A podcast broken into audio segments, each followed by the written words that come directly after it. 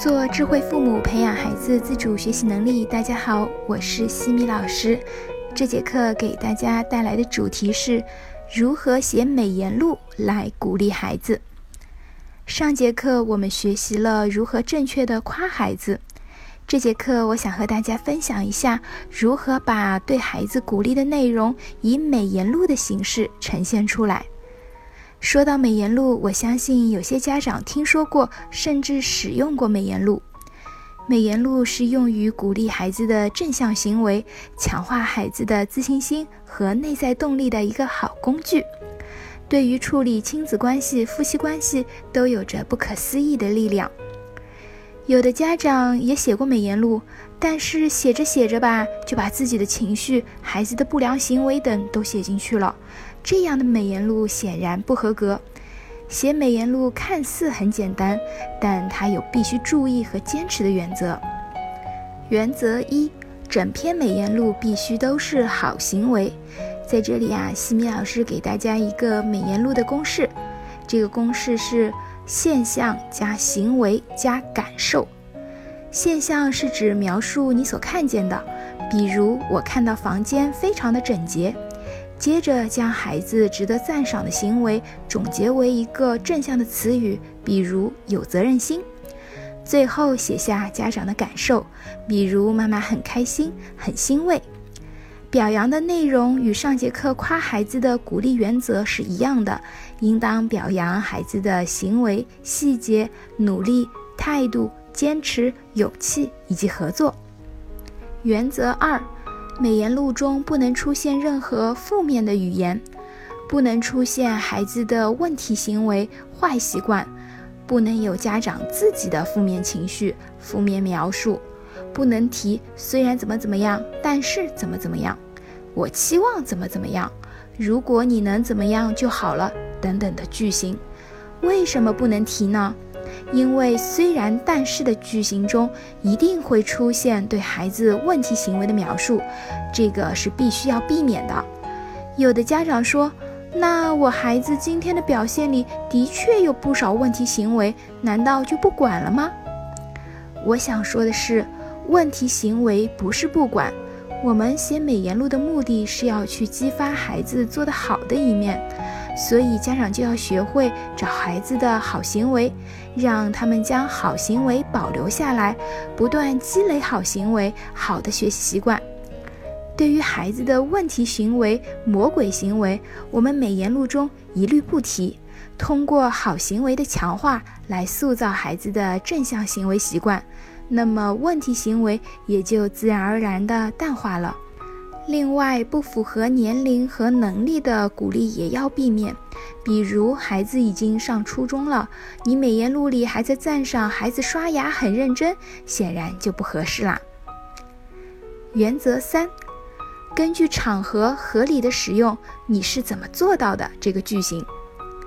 我们写美言录的时候，经常会用到“你是怎么做到的”这句话。但是这句话要在你确实观察不到产生好现象的具体行为时才能问。比如，孩子平日里都是等妈妈下班到家才写作业，今天妈妈回到家，意外的发现孩子把作业都完成了，这时候你就可以问：你是怎么做到的？而如果你陪在孩子旁边，看着他高效的完成作业，那么就应该描述自己所看到的行为，不能再问你是怎么做到的这样的句型了。原则四，坚持写下去。很多妈妈在写美言录的时候，会因为孩子表现不理想，控制不住情绪而放弃写美言录。的确，美言录的效果不可能一蹴而就的。孩子的表现存在反复是相当正常的一件事，所以我们要用平和的心态去肯定孩子的个别能力或者行为。我自己也一直在坚持给女儿圆圆写美言录，要一直坚持下去，的确是非常不容易的。我采用的方式是每天在固定的时间睡觉前，把写好的美言录读给女儿听。